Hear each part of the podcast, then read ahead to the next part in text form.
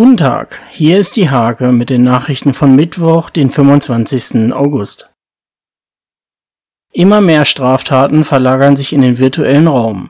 Erfreulich, die Aufklärungsquote bei diesen Straftaten lag im Vorjahr bei 88,5 Prozent. Fünf rüstige Ostfriesen sorgen aktuell für gewisses Aufsehen im Kreis Nienburg. Sie bereisen die Mittelweserregion mit einer Wagonette und zwei PS.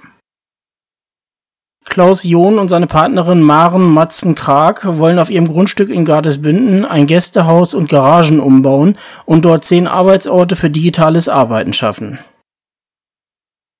Corona-bedingt fiel das geplante Reitevent des RFV Landesbergen mit Kreismeisterschaften aus. Am Wochenende werden die Wettbewerbe stattfinden und in allen Disziplinen die Kreisbesten ermittelt.